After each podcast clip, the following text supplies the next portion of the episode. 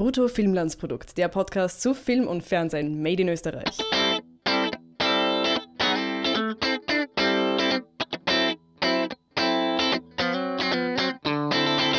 Hallo Hannes. Hallo Harry.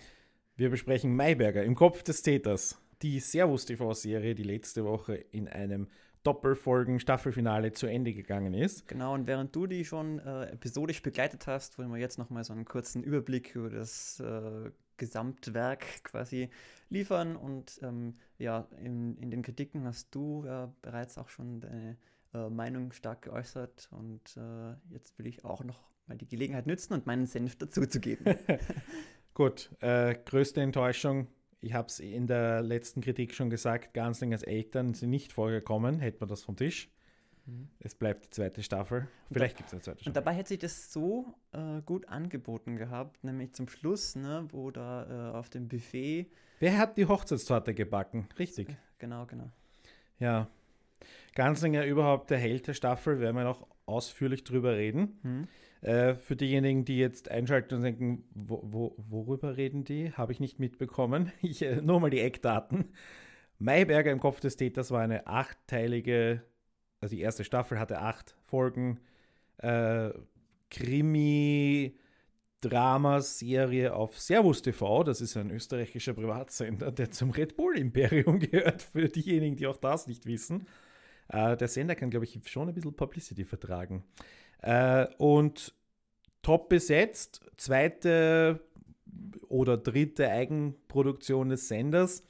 Und äh, wie gesagt, von mir episodisch begleitet mit, mit, mit Kritiken. Und wir wollen jetzt darüber reden, dass das eigentlich eine ganz gute Staffel war. Genau, und wir werden natürlich auch also ähm, besprechen, was da unter anderem im Finale ist, äh, äh, geschehen ist, äh, wer die Folgen noch nicht gesehen hat, soweit ich weiß, kann man die auf Servus TV ähm, noch nachschauen. Im Gegensatz zum äh, ORF ist äh, Servus TV nicht daran gebunden, dass sie äh, jede Folge nur sieben Tage quasi in der Mediathek ähm, zeigen könnten. Und ja, ich, mein letzter Stand ist, dass die noch alle abrufbar sind. Mhm. Und wenn nicht, äh, wird Servus TV sie wahrscheinlich irgendwann nochmal ausstrahlen, weil man muss ehrlich sagen, das wird, ist jetzt nichts, was schnell schlecht wird. hm. Also könnte sein, dass sie dann irgendwann wieder Sendeplätze frei haben.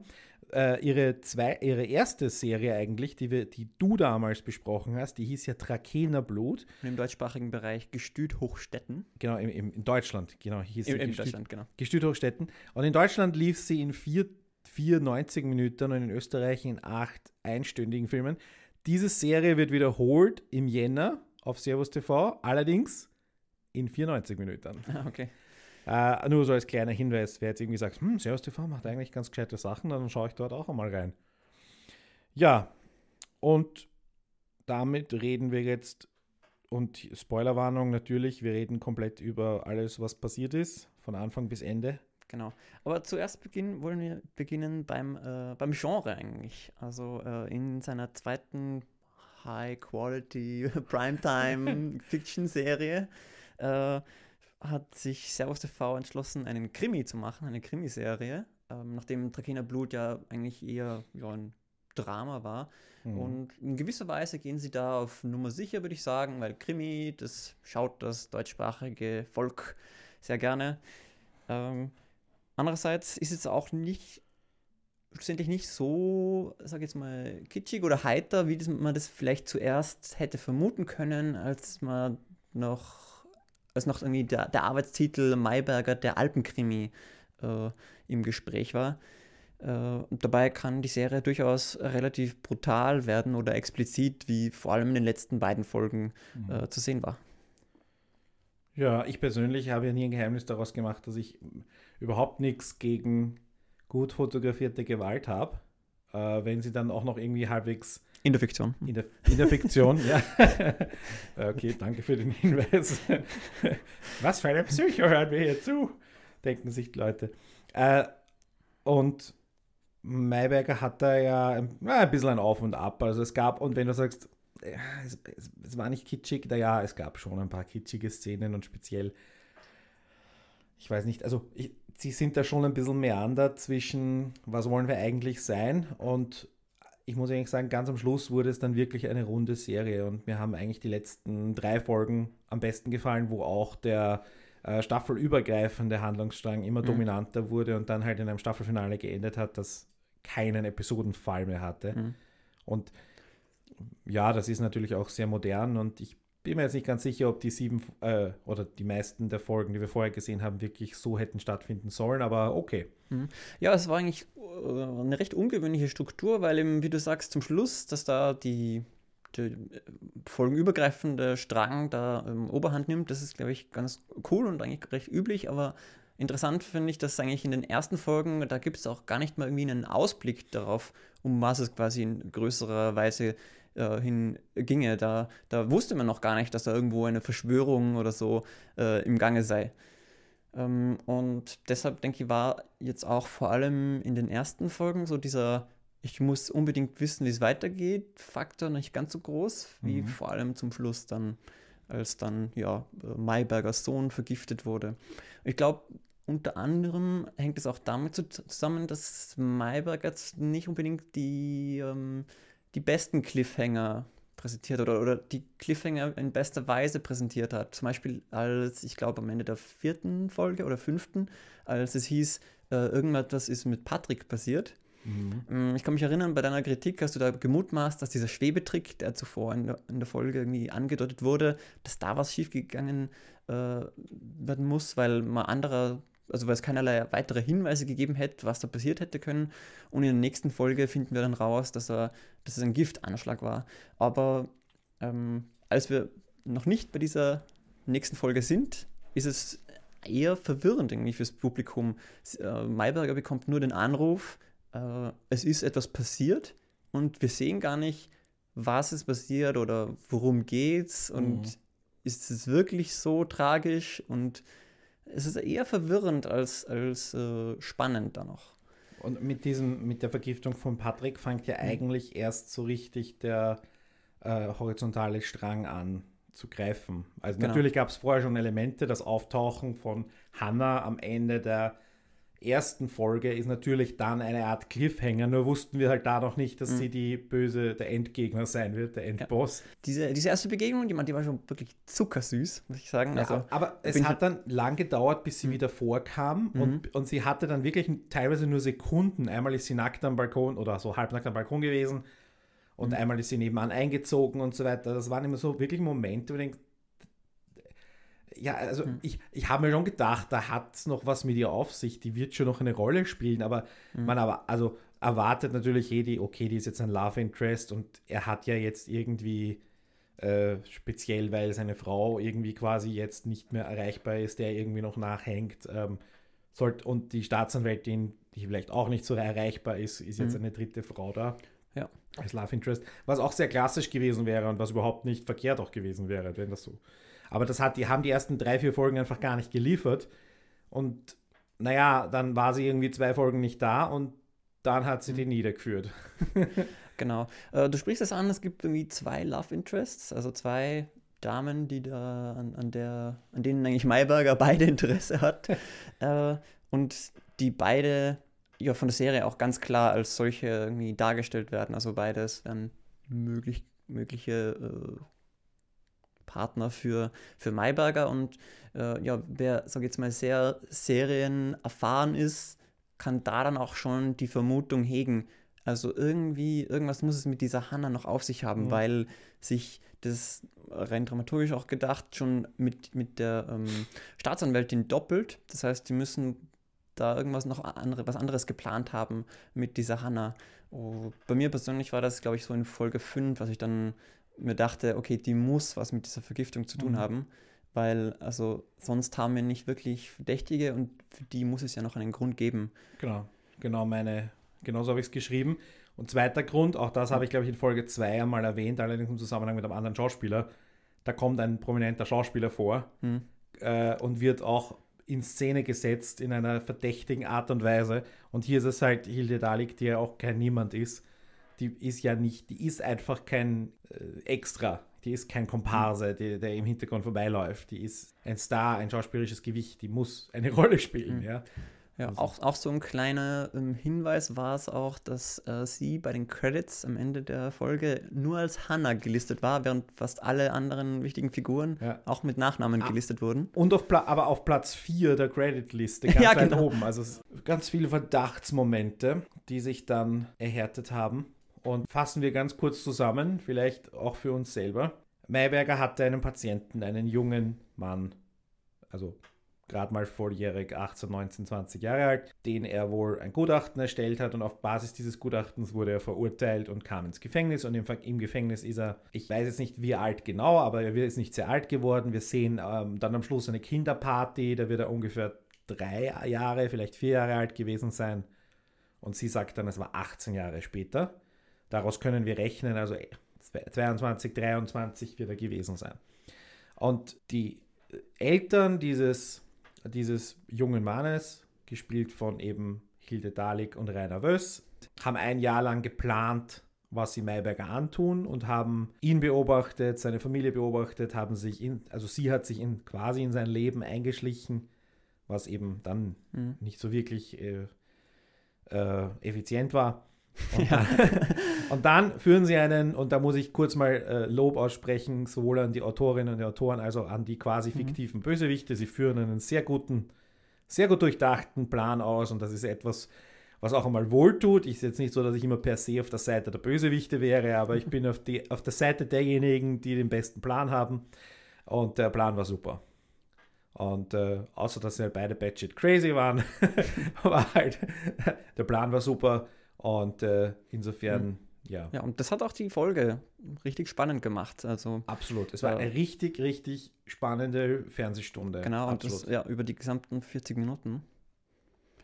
Und äh, ja, teilweise auch also sehr kreativ. Ne? Wir haben beide, wir haben es gemeinsam geschaut und äh, bei dieser Szene im Auto, wo, wo sich äh, Nippo und Caro äh, befreien müssen äh, und die Caro da den Schlüssel aus dem, ähm, wie sagt man, wie heißt das da oben? Sonnenblende. Genau, da rausholen muss und dann dem Nippo übergeben muss. Das war schon richtig cool. Das war schon richtig cool. Ja, weniger cool war, dass er das Auto außen mit Benzin begossen hat. Aber okay, da wollen wir mal da, weil es ist aufwendig, wenn man jetzt über die Polster Benzin oder Wasser drüber schüttet. Mhm. ja, aber gut, gut ist gegangen, nichts ist geschehen. Zweiter Kritikpunkt am Finale vielleicht, dass es gleich zweimal äh, fast ein, äh, ja, Tod, Tode gibt, die dann doch keine sind. Oder dreimal eigentlich fast. Äh, weil ja der, wir erfahren ja am Schluss noch, dass der, dass der Bösewicht überlebt hat. Hm. Ähm, das besprechen wir jetzt gleich noch mit dem Ganzlinger. Aber ähm, sowohl äh, Staatsanwältin Barbara Simmer als auch unser Mayberger überleben die, die Tode, die ihnen vorgesehen waren. Hm. Und naja, okay. Ist okay, wir hatten nicht erwartet. Ich habe in keiner Minute. Ich habe eben gesagt, es wäre möglich, dass sie jetzt die Staatsanwältin umbringen. Ich hätte es extrem mutig gefunden und es wäre vielleicht wirklich mal was Neues gewesen für Österreich.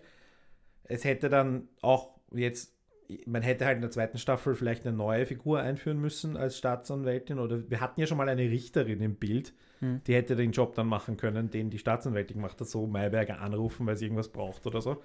Also es hätte äh, Wege gegeben, das zu machen. Aber natürlich bringst du jetzt nicht einen deiner Hauptcharaktere einfach so um und vor allem nicht das Love Interest. Also Ja, ähm, ich habe kein Problem damit, dass, dass äh, alle überlebt haben. Also ich finde jetzt Problem halt habe ich damit auch, kannst also, nicht falsch verstehen. Äh, aber was mich schon, schon ein wenig gestört hat, dass ich nicht das Gefühl hatte, dass das so ganz wahrhaftig war. Insbesondere was den Tod oder angeblichen Tod von der äh, Staatsanwältin ähm, betrifft.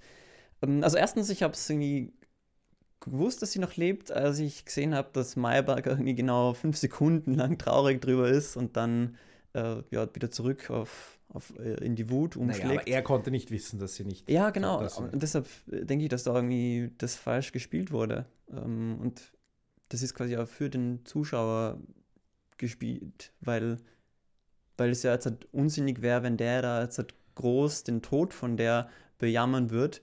Ähm, und das minutenlang, nachdem wir herausgefunden haben, dass sie noch lebt. Ne? Das, das geht ja dann auch am Zuschauer Ja. vorbei. Äh, ähm, aber größeres Problem hatte ich eigentlich dann damit, so wie, wie quasi billig unter Anführungszeichen der Trick war, mit dem sie überlebt hat. Ne? Das weiß ich nicht, das habe ich irgendwie nicht abgekauft. Außer mit so einem äh, lässigen Spruch, äh, irgendwie, ja, ich habe drei, drei Brüder überlebt quasi. Aber, aber wir haben ja, also äh, äh, was, was gescheiter ist als viele andere Serien, wir haben in der Folge zuvor ihren, einen ihrer Brüder kennengelernt.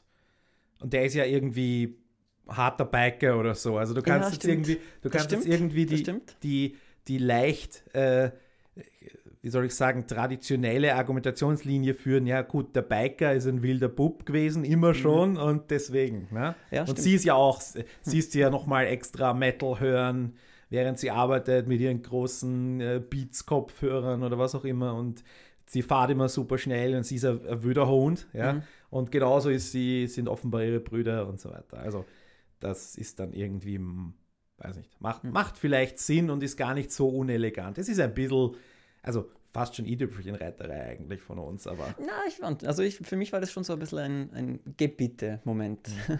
Ich, ich äh, ohne jetzt das zu lang auszuspielen, aber ich kann mich erinnern an einen Moment in einer Serie, wo eine Tochter vor ihrem Vater verbrannt wird. Und der Vater ist angekettet und kann nichts tun. Und da spielt der Schauspieler das quasi so extrem also der ist dann wirklich nicht nur fünf Sekunden traurig, sondern in mhm. fünf Minuten muss der dann quasi äh, absolute Trauer äh, und Schreien und Schimpfen und Drohungen an den, der das tut und so weiter. Und das war dann auch so irgendwie, das wäre für mich so das Gegenbeispiel, wie es auch nicht haben will. Das war einfach, ja. äh, ich werde die, die Szene verlinken, ist aus Sons of Anarchy. Und ähm, naja, da, da, das, so will ich es dann auch nicht. Und insofern weiß ich jetzt nicht, äh, ob, ob dieser, dieser Regiefehler unter Anführungszeichen, dass Mayberger quasi äh, die Situation zu schnell wegsteckt. Ob das ein Fehler ist oder ob das ein Hinweis für uns ist. Äh, Regie, bleiben wir gleich dabei, wenn wir schon dabei sind. Ähm, die Staffel wurde von zwei Regisseurinnen gemacht, Markus Ulbricht und Solin Youssef hat die zweite, Staffel, äh, zweite Hälfte gemacht. Und ich muss ehrlich sagen, die zweite Hälfte war insgesamt viel runder, viel besser hatte auch, ich habe ja, äh, wer meine Kritiken gelesen hat, ich habe Fehler tatsächlich gesehen und so weiter. Und in der zweiten Hälfte ist es mir schwer gefallen, welche zu finden. Hm. Ich weiß nicht, woran das liegt. Was wir auf jeden Fall wissen, ist, dass die zweite Hälfte viel schneller geschnitten wurde. Das haben sie auch bei der Premiere damals gesagt, dass die äh, noch nicht fertig ist. Das heißt, die haben jetzt nur wenige Wochen Zeit gehabt, die zweite Hälfte zu schneiden. Und natürlich für die letzten zwei Folgen überhaupt noch weniger Zeit. Also da muss man dann sagen, ich glaube, da war einfach das Ausgangsmaterial besser. Und ich, wie sahst du das? Hast du einen Unterschied gesehen? Und, uh, und sag dann auch gleich, was deine Lieblingsfolge überhaupt war. Ja, ich, ich muss gestehen, so ähm, regietechnisch, da kenne ich mich gar nicht gut aus. Und da achte ich jetzt auch. Aber naja, habe ich nicht so ein sagen, ob es rund ist oder nicht oder ob es der Gesamteindruck hm. von, von zwei Hälften kannst du ja miteinander. Ja, also, also wie gesagt, ich denke einfach, dass die, dadurch, dass die zweite Hälfte ähm, noch viel, viel, viel mehr ähm, diesen episodenübergreifenden Fall hat, dass die dadurch automatisch spannender war. Mhm. Meine, meine Lieblingsfolge war aber aus der ersten Hälfte, das war die vier, Ge Folge Geister. Ähm, aber auch das Staffelfinale fiel mir sehr gut. Kurz Zurückerinnerung für die, die sich die es nicht so intus haben. Das war die Folge mit dem ehemaligen Lehrer von Ganslinger, der, äh, wo, die, wo die Tochter ausgerutscht ist, weil sie erschreckt wurde von mhm. einem Geist und dann hat sich herausgestellt, das waren irgendwelche Klassenkollegen. Genau, genau. Um, ähm, zwei Dinge, die mir an dieser Folge äußerst gut gefallen haben. Erstens, also wie tragisch sie ist. Also das tut dann so richtig, finde ich, weh im, äh, in der Magengegend, wenn man zum Schluss erfährt, dass, also die, es war irgendwie so ein dummer, dummer Unfall. Ähm, die haben dann nicht gewusst, was, was mit, mit der Leiche tun. Und dann haben sie es irgendwie ins Wasser geschmissen. Und zum Schluss stellt sich raus, die hat noch gelebt. Mhm. Und es ist wirklich, es ist wirklich bitter und das war wirklich äh, emotional. Vor allem auch emotional mit Hilfe der Ganzlinger Figur. Äh, die finde ich in dieser Folge 4 war irgendwie der, der, größte Umschwung. Also das war überhaupt generell ein ganz großer, großer Bogen mit dieser Figur. Aber gerade in Folge 4 fand ich das äußerst emotional, weil ich glaube, da haben die Autoren einen, einen, sehr geschickten Trick verwendet. Dieser Ganzlinger ist nämlich zu, in, man, von Anfang an irgendwie mehr so der Comic Relief, so ein bisschen der, der tollpatschige ähm, Assistent, mhm. vor allem in der ersten Folge. Und man erwartet sich da auch gar nicht so einen Tiefgang in der Figur. Äh, und, und in dieser vierten Folge dadurch, dass, es, dass er eben eine ähm, persönliche Beziehung hatte und ich glaube, Nepo war da auch gerade im Krankenhaus, was ich mich richtig erinnere. Ja, genau. Ja. Äh, dadurch hat er plötzlich einen, einen sehr prominenten Einsatz und ähm, ja auch eine, eine, sehr dramatische Rolle. Und das habe ich da unglaublich gut nachvollziehen können und das war unglaublich emotional für mich. Ähm, und ich, ja, ich kann mich auch jetzt noch erinnern an diese Einstellung, wie er da zum Schluss am Brunnen sitzt, äh, fassungslos. Wunderschön. Und ähm, gut, die, die Kinder, den Kindern ging es überhaupt nicht gut in dieser Staffel.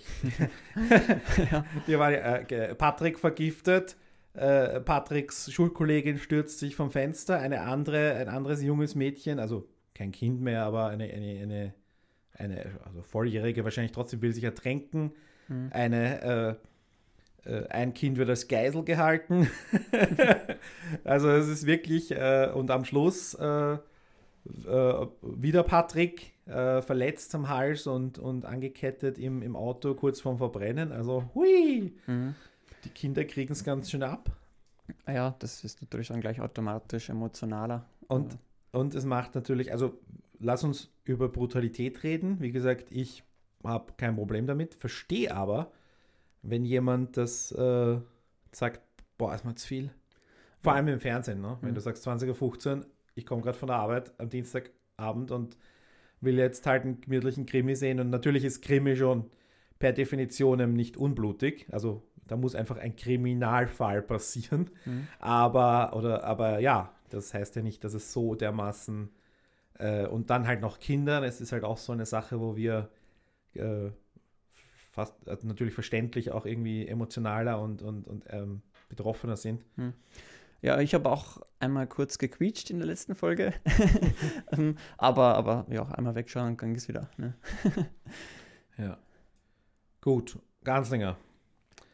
Depp in der ersten Folge. Ja, vom Zero. From Zero to Hero. Hast du das auch auf deinem Notizzettel stehen? Nee. Achso, ich schon.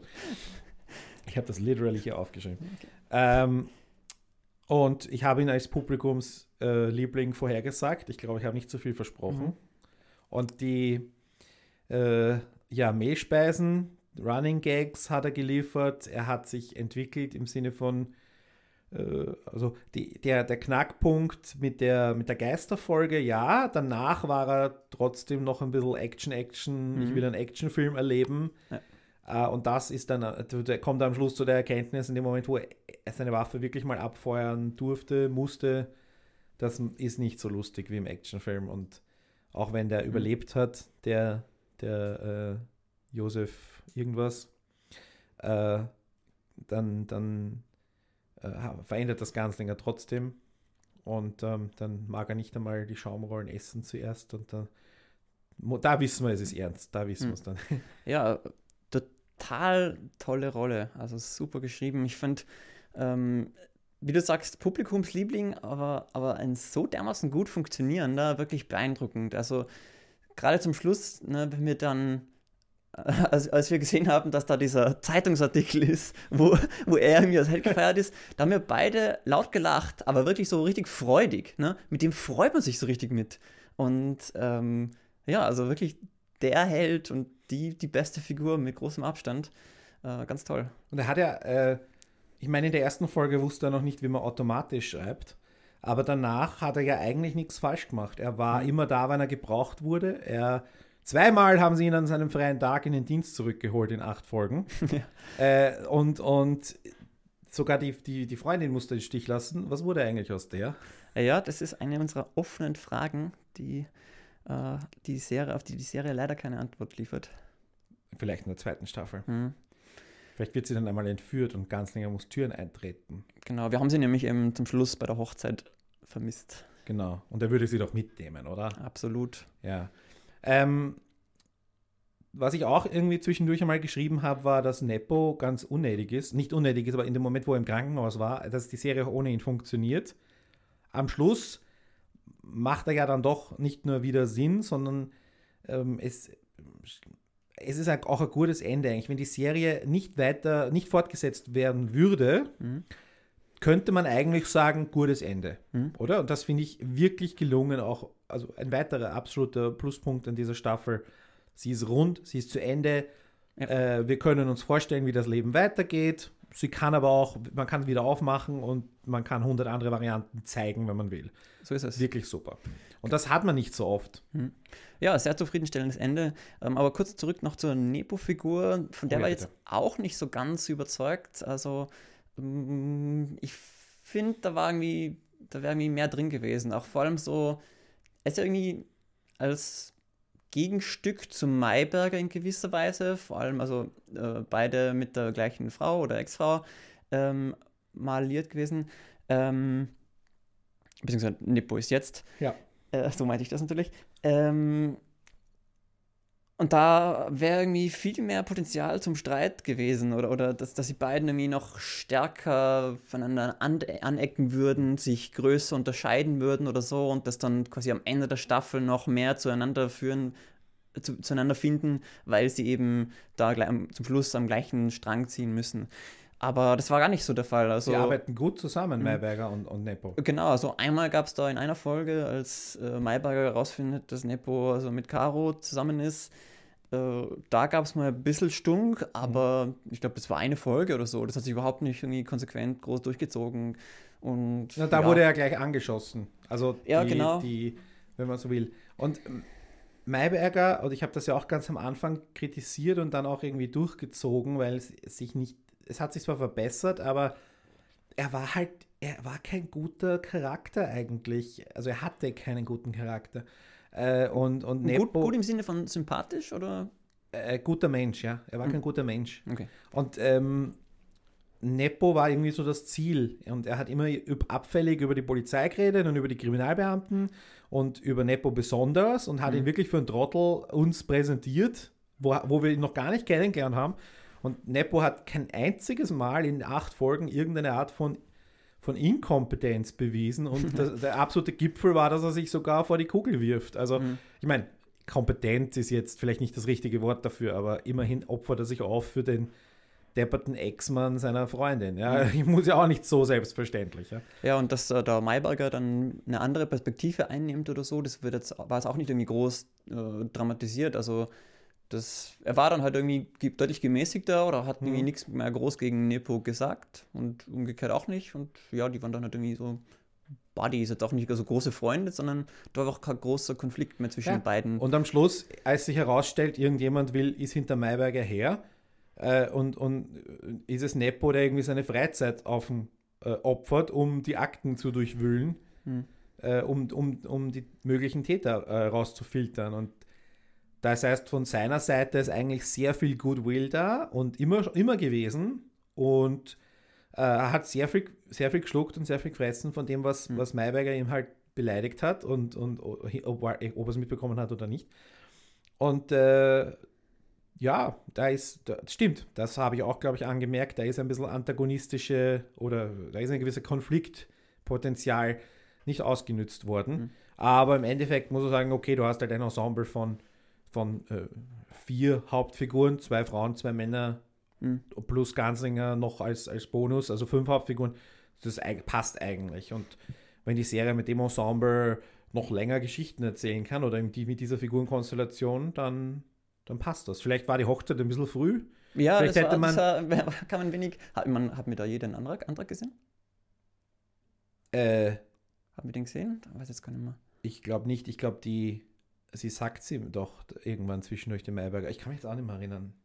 Aber so wurscht, auf jeden Fall kam die Hochzeit ein bisschen früh im Sinne Mhm. von, man hätte sie noch eine Staffel lang äh, auf und ab können oder so. Mhm. Auch das Baby gleich. Das war alles ein bisschen sehr, Sehr schnell ging das sehr alles, ja. schnell. Also es, es macht halt wieder, es ist, es ist ein Argument, es macht mein Argument von die Staffel ist rund und abgeschlossen halt gut, Hm. aber gleichzeitig ist es ein bisschen eine Abschwächung für eine potenzielle zweite Staffel. Also okay, man kann nicht Mhm. beides haben. Ja, man hat da auf jeden Fall schon sehr viele Ideen, also äh, verwirklicht. Genau.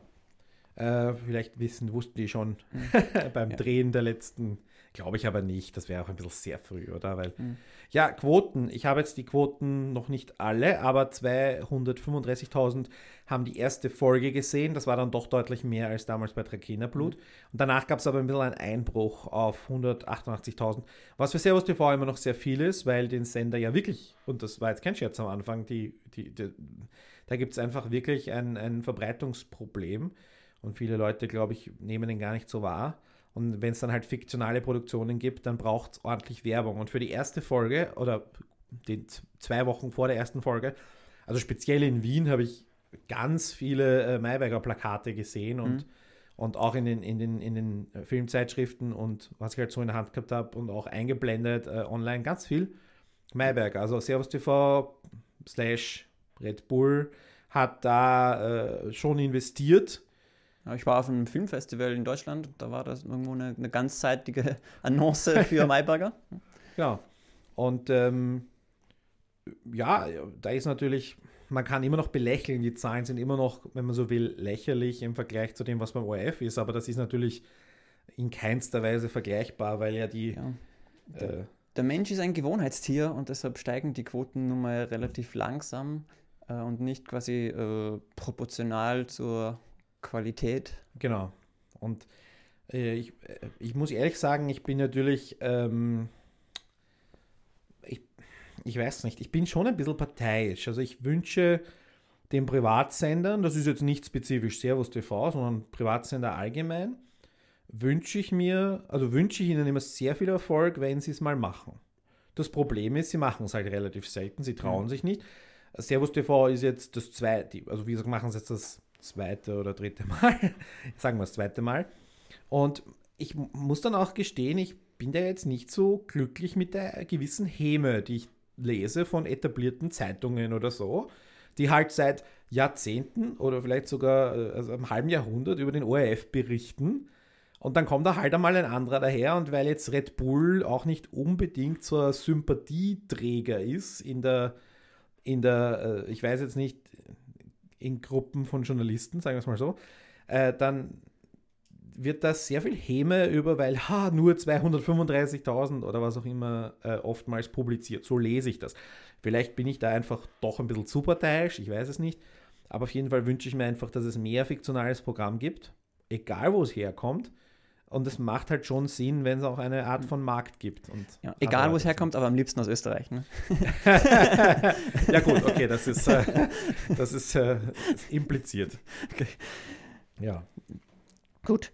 Ähm, machen wir bei den Figuren weiter. Äh, eine, sag jetzt mal, kontroverse Nebenfigur war Otto Schenk oder Giovanni Hutter. ja, genau. Eine kuriose Figur, ne? weil ich glaube, das einzige Mal, dass wir den in der gleichen Szene oder im, im gleichen Bild mit Mayberger selber sehen? Ist im Finale? Nein, in der ersten Folge auch. Ah, okay. Da ist er im mhm. Haus, da dringt ah, er ja, ins genau. Haus ein, einfach so. Genau. Ja.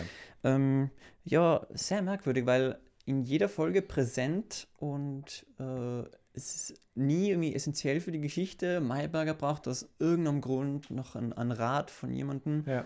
Äh, und dann ja, redet Otto Schenk halt 40 Sekunden lang und dann sagt Mayberger, oh, danke, jetzt weiß ich, wie es geht. Du bist immer so, du hast immer so tolle Ratschläge, ja. Giovanni. Na, wirklich merkwürdig, ja. weil ich kann mir nicht vorstellen, dass man, dass da irgendwie dann zum Schluss irgendwie die Autoren oder, oder Redakteure sagen, das ist cool, so, so machen wir das. Ich, ich stelle mir das so vor, ne? das, ich habe jetzt nicht irgendwie nachgefragt, wie das wirklich ist, aber ich stelle mir das so vor, die, die wollen, ähm, dass die wollen, dass äh, Servus TV eine Serie macht mit ihnen und ähm, sie haben irgendwie Otto Schenk für sich gewinnen können. Und dann, dann versprechen sie dem Herrn Wegscheider, äh, ja, und in jeder Folge ist da Otto Schenk drin und, und äh, äh, der Wegscheider sagt, wow, das ist super und ähm, und äh, ja, dann kommen die Autoren drauf, ach irgendwie, also das ist doch nichts Richtiges und ähm, wir bekommen den also schlecht mit dem ähm, Fritz Karl im selben Bild und aber wir haben es versprochen. Ja, dann Alt machen ist er auch halt. noch, man kann nicht mehr alles mit ihm machen. Mhm. Ja, also so, so stelle ich mir das vor, dass das irgendwann mal mhm. versprochen wurde und dann, ja, jetzt haben wir es halt versprochen, jetzt machen wir es halt rein, aber hat, hat die Serie, finde ich, nicht bereichert. Ja, das kann schon sein, dass es irgendwelche, ähm, dass es ein reiner Marketing-Schmäh war, dass du Otto Schenk draufschreiben kannst. Das halte ich alles für plausibel. Aber ähm, lass uns über ihn reden, was. Ich meine, Otto Schenk, toller Schauspieler, keine Frage, sympath sympathisch bis zum Gehtnimmer, hat aber als in der Rolle nichts wirklich Relevantes bei mhm. tragen. Er hat einmal ein bisschen wirklich Hilfe gegeben, aber ansonsten war er ordinär, hat schlechtes Italienisch gebracht und war äh, ja einfach ein Zeitfüller. den es nicht gebraucht hätte. Ja. Äh, was wir auch, vielleicht haben es einige immer noch nicht mitbekommen, aber er ist nicht der Vater von Mayberger. Am Anfang, es war für mich irgendwie völlig einleuchtend, das ist der Vater. Alle anderen haben das auch so gesehen und es war nirgendwo kommuniziert, dass er nicht der Vater wäre, sondern dass er eine andere Rolle hätte. Äh, Im Abspann stand Giovanni Hutterer, das hat mich irritiert, aber ich meine, Patchwork-Familien etc. etc. Äh, wen interessiert's, ja? Und dann haben wir den Hinweis bekommen von der äh, Pressestelle von Servus TV. Und natürlich äh, habe ich das danach dann angepasst, aber ich habe jetzt immer noch nicht die Verbindung gesehen. Und im Finale lernen wir Maybergers Vater kennen, der, Leiwand, von Fritz Karls echten Sohn gespielt wird, von Aaron Karl. Und ähm, die, da habe ich mir dann gedacht, es wäre doch eigentlich cool gewesen, wenn wir diese Rückblende als Funktion, die Rückblende erfüllt ja im Staffelfinale eine Funktion. Sie gibt Mayberger einen Ausweg aus seiner mhm. relativ auswegslosen Situation. Ja. Und ähm, das auf eine äh, nicht einmal so blöde Art. Das Einzige, wo wir beide uns auch einig waren, nicht, zwischendurch, das hätte man eleganter lösen können. Ja, absolut. Das ist finde ich aber auch, also nicht nur, nicht nur an dieser Stelle so. Generell habe ich das Gefühl gehabt bei Mayberger, vor allem bei den letzten beiden Folgen, dass da irgendwie am Drehbuch noch den letzten Schliff gefehlt hat, mhm. wo man aus den, aus den ähm, spannenden Szenen nicht immer das, das hundertprozentige herausgekitzelt hat und ähm, ja, wo, wo manchmal irgendwie, ja, irgendwie Ideen hingeworfen wurden, die dann aber doch nicht ganz durchdacht gewirkt haben. Also zum Beispiel, dass da äh, diese äh, Bärenfallen im Haus von der Hilde Dalig sind, also von der Hanna. Ja. Äh, ich meine, was ist, was ist das für eine Idee? Was, was machen die?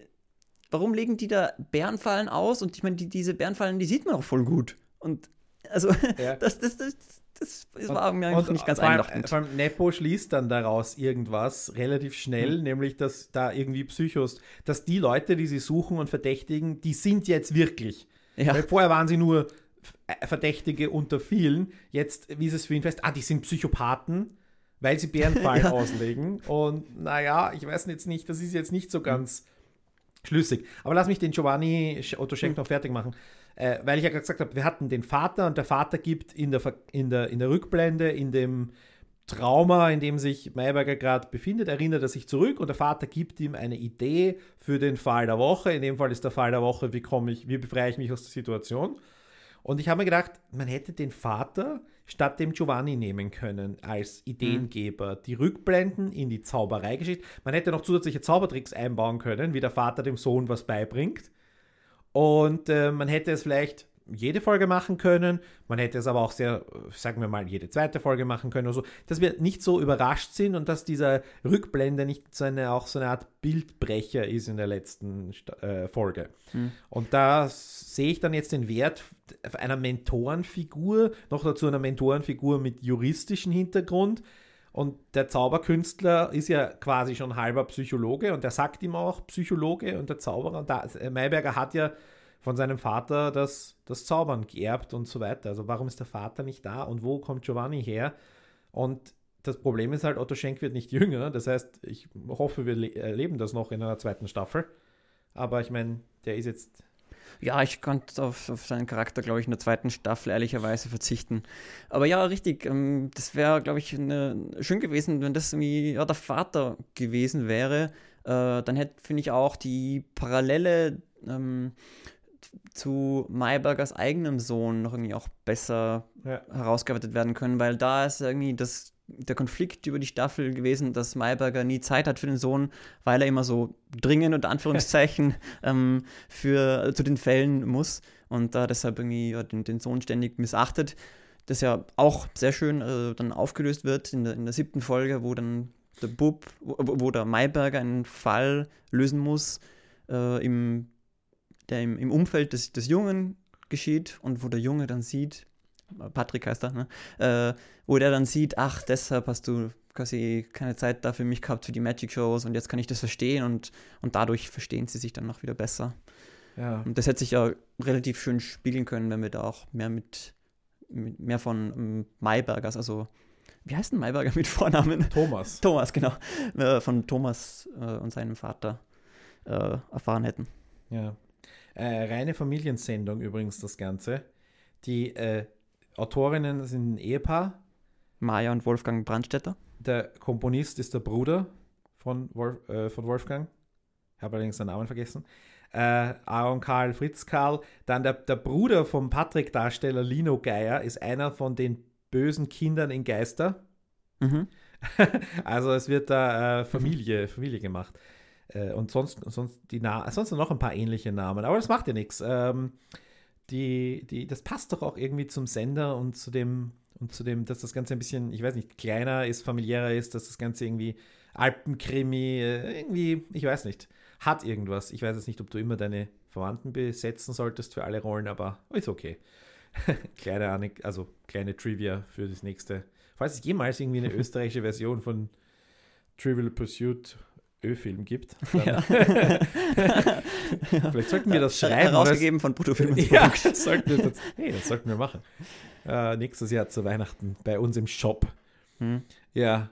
Was ich noch sagen wollte, ähm, was mir insgesamt sehr gut gefallen hat an Mayberger ist, wie unterschiedlich die Fälle sind und ähm, wie unterschiedlich Mayberger zu seinen Fällen kommt. Ne? Das ist also, das spürbar nicht jede Folge irgendwie nach dem Schema F geschrieben, sondern mal ist es, dass äh, die Staatsanwältin äh, ihn bei irgendeiner äh, Mordermittlung zu Hilfe nimmt, mal muss er bei, irgendeinem, äh, bei irgendeiner Entführung, beim Standoff irgendwie vermitteln, mal ist der Sohn, der, dessen Freundin ähm, also sich versucht hat umzubringen und, und Mayberger muss da helfen. Äh, und zum Schluss, oder in, in, Folge 6 ist es dann irgendwie, dass Mayberger selber an Paranoia äh, leidet. Und ja, zum Schluss eben mhm. die, die Entführung, wo es wieder erneut um, um Mayberger direkt geht. Und ähm, das bringt sehr viel Abwechslung mit sich, auch äh, Abwechslung in der Figurenkonstellation. Ne? Da, manchmal ist es Nepo, der da äh, mit Mayberger zusammenarbeitet, manchmal die Staatsanwältin, manchmal ist Nepo irgendwie gerade im Krankenhaus und Ganzlinger muss ran. Ähm, da gibt es ja sehr viel Abwechslung und das macht es, finde ich, unvorhersehbar und spannender. Das ist die Glas halb voll äh, Analyse. Die Glas halb leer Analyse ist, die, die Serie kann sich nicht ganz darauf einigen, was sie, was sie eigentlich möchte. Zaubertricks, die eigentlich irgendwie als das große, als der große USB verkauft wurden, werden am Anfang noch irgendwie als, als äh, tatsächlich hilfreich eingesetzt. Später erfahren sie eher so, oh, wir müssen jetzt noch geschwind einen unterbringen oder so. Äh, das gleiche gilt eben mit so Dingen wie äh, Giovanni oder eben den, äh, wie soll ich sagen, ist mit Mayberger ein guter Vater oder ein schlechter Vater, weil er hat offenbar Zeit für Auftritte und dann aber doch wieder nicht. Er hat Zeit für Proben, aber doch wieder nicht. Ähm, er interessiert sich für die Frau, die Frau, jene Frau oder doch nicht. Also es ist dann doch hm die, die andere Sichtweise auf das Ganze ist, dass die Serie da Probleme hat, Konstanz zu mhm. entwickeln. Mhm. Und äh, fehlende Konstanz kann man in dem Fall, wie du sagst, äh, ich hätte, glaube, man hätte beides unter einen Hut bringen können, wenn man sagt, man, man, man versucht das irgendwie linear durchzuziehen bis zum Staffelfinale von mir aus, wo es dann halt wirklich anders ist. Uh, und das gilt natürlich auch für die Cliffhanger, wo du sagst, die mhm. einfach von absolut unterschiedlicher Qualität sind. Ja. Ich, ich denke, dass die zwei Sachen schließen sich nicht aus. Also, mhm. wie du sagst, kann man sich ja unter am Hut bringen. Also, ich finde auch, dass eben zum Beispiel die, die Liebesgeschichte zwischen der Staatsanwältin und dem Mayberger äh, war jetzt halt nicht so mega äh, konsistent oder, oder da habe ich jetzt nicht das Gefühl gehabt, dass das ähm, entwickelt sich sehr stringent weiter. Ja. War halt nicht irgendwie so, dass es mich mega gestört hätte oder so, aber ja, war jetzt auch kein, kein Highlight für mich. Ähm, Highlight hingegen schon, aber waren die Zaubertricks für mich. Ich finde, die Zaubertricks waren total spitze. Ich finde, das ist was Besonderes, was wenig andere Serien machen. Ich finde, dass es ganz schwierig ist im Fernsehen heutzutage, wo wir schon so, so am Fernseher erfahren sind, Film erfahren sind, dass man etwas macht, wo der Zuschauer denkt, wie haben sie das gemacht? und, und das haben sie konsistent durchgesetzt. Ich fand auch die, die Abwechslung darin sehr gut ähm, an Tricks, die, die sie gezeigt haben dann, wie es geht. Ne? Wir erinnern uns ganz am Anfang der Staffel, als ähm, der gezeigt hat, wie man hinterm Vorhang die Sonnenbrille irgendwie wechselt, obwohl beide Hände angeblich am Vorhang sind. Mhm. Ähm, das fand ich sehr toll. Und also und das andere wiederum, wo sie nicht zeigen, wie es geht. Und manchmal denkt man sich, ja, den Trick, den kann es wirklich geben und das haben sie jetzt nur nicht erklärt, wie es geht. Und manchmal wieder, wie vielleicht im, im Finale zum Beispiel, ähm, wo, wo dann die Kamera ein bisschen trickst. Aber das finde ich cool, also weil ich finde, das, das äh, hält das Publikum aufmerksam und es irgendwie ja. bietet, bietet Diskussionspotenzial. Oh, wie, wie haben sie das gemacht? Oder ja, toll, finde ich Aber spannend. Und amüsant auch. War zum Beispiel in der ersten Folge, also ich habe mir gedacht, die erste Folge, wenn, wenn sie das so durchziehen, finde ich es wirklich super, wo du halt auch die quasi versteckten Zaubertricks hattest, die keine Zaubertricks waren. Du hattest mhm. Zaubertricks, die Mayberger vorgeführt hat, aber du hattest eben zum Beispiel diese Slapstick-Szene, wo er vermeintlich im Aufzug zwischen den zwei Dicken eingesperrt ist und dann mhm. geht die Tür zu und wieder auf und er ist auf der anderen Seite der zwei Dicken. Ja. Was natürlich jetzt kein Zaubertrick ist, aber es ist quasi genauso ähm, von, dem, von den Beats her wie ein Zaubertrick. Mhm. Oder ähm, das plötzliche Auftauchen oder solche Dinge. Der, das, das war sehr schön, ja. Das eingesetzt wurde in der ersten Folge abseits von Zaubertricks und das haben sie nicht weitergezogen. Mhm. Und da, ja, schade. Wirklich da, da, da geht noch einiges. Aber wie gesagt, zweite Staffel. Toi, toi, toi, hoffentlich. Äh, oder? Wir wollen schon eine zweite Staffel. Ja, ich bin, bin absolut bereit. Also ich glaube, am Anfang der Staffel wusste ich noch nicht so recht, also worauf ich mich äh, wirklich freuen soll. Also ich, ich fand es immer ganz unterhaltsam, ja, aber es war jetzt nicht so, dass ich mega bei der Stange gehalten bin, aber eben die zweite Hälfte hat er ordentlich an Tempo angezogen und mhm. ähm, insbesondere durch den Ganzlinger, also ich will den Ganzlinger unbedingt wieder sehen. Und, äh, Ein Spin-off. Ja. Ganzlinger ermittelt. Geht schon. Na, es war, es war echt äh, ja. toll und super, super Sympathieträger. Franz Josef Dahner, liebe Grüße. Gut, dann lass uns mit Mayberger aufhören. Wir mhm möchte hiermit auch den Beweis erbracht haben, dass wir nicht nur Cop-Stories besprechen. ja.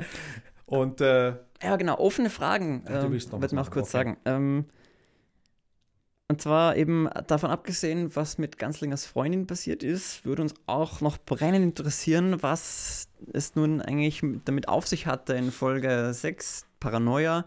Da ist ja äh, dieser ehemalige ähm, wie sagt man da, Kunde von Mayberger? Nein. Ja, Patient. Patient, genau, von Mayberger. Oder äh, Klient, ich weiß es nicht. Ja. Der da vor seinem Haus umgefahren wird, wie, wie sich herausstellt, von der Hanna. Äh, Oder halt wird, von dem Auto, also von einem von den beiden, ja. Genau. Und es wird aber nie irgendwie erklärt, warum oder was hat es damit auf sich gehabt. Unsere Fantheorie war es, dass sie äh, dachte, das wäre der Patrick und ähm, sie wollte damit den, den Patrick eben äh, schwer verletzen, hat dann aber im Dunkeln versehentlich diesen anderen Typen angefahren. Äh, tatsächlich löst die, lösen die letzten beiden Folgen das aber überhaupt nicht auf. Tja. Das ist irgendwie so eine, eine Frage, die irgendwie vergessen wurde. Oder vielleicht auch dem, dem Schnitt zum Opfer gefallen wurde oder wie auch immer. Ja, wir reden jetzt aber nicht noch über weitere Fehler. Ihr könnt noch meine Kritiken lesen. Ich glaube, ich habe eher detailliert aufgelistet teilweise. Äh, wir lassen es gut sein, freuen uns, falls es eine zweite Staffel gibt. Du bist buchbar für Drehbuchberatung, glaube ich. Ja, ich bin äh, sehr käuflich. ja, und ansonsten äh, liebe Grüße an die Christina von der Servus TV Presseabteilung, die uns mit den Screenen versorgt hat. Vielen Dank dafür. Und äh, ja, wir besprechen hier nicht nur Cop Stories. Diese Beweise wäre jetzt auch erbracht. ja, Code erat demonstrandum.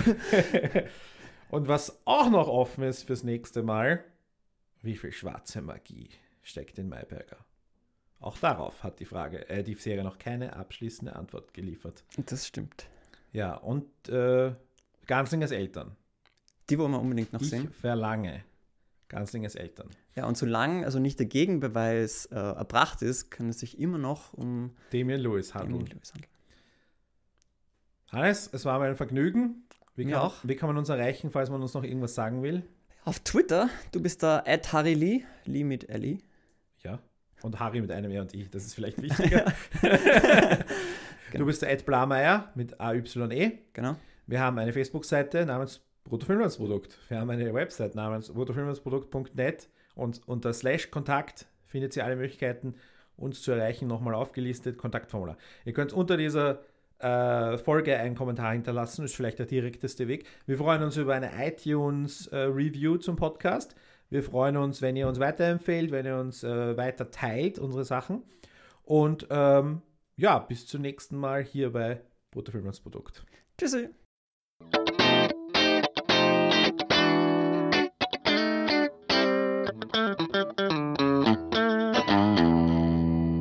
bruttofilmlandsprodukt.net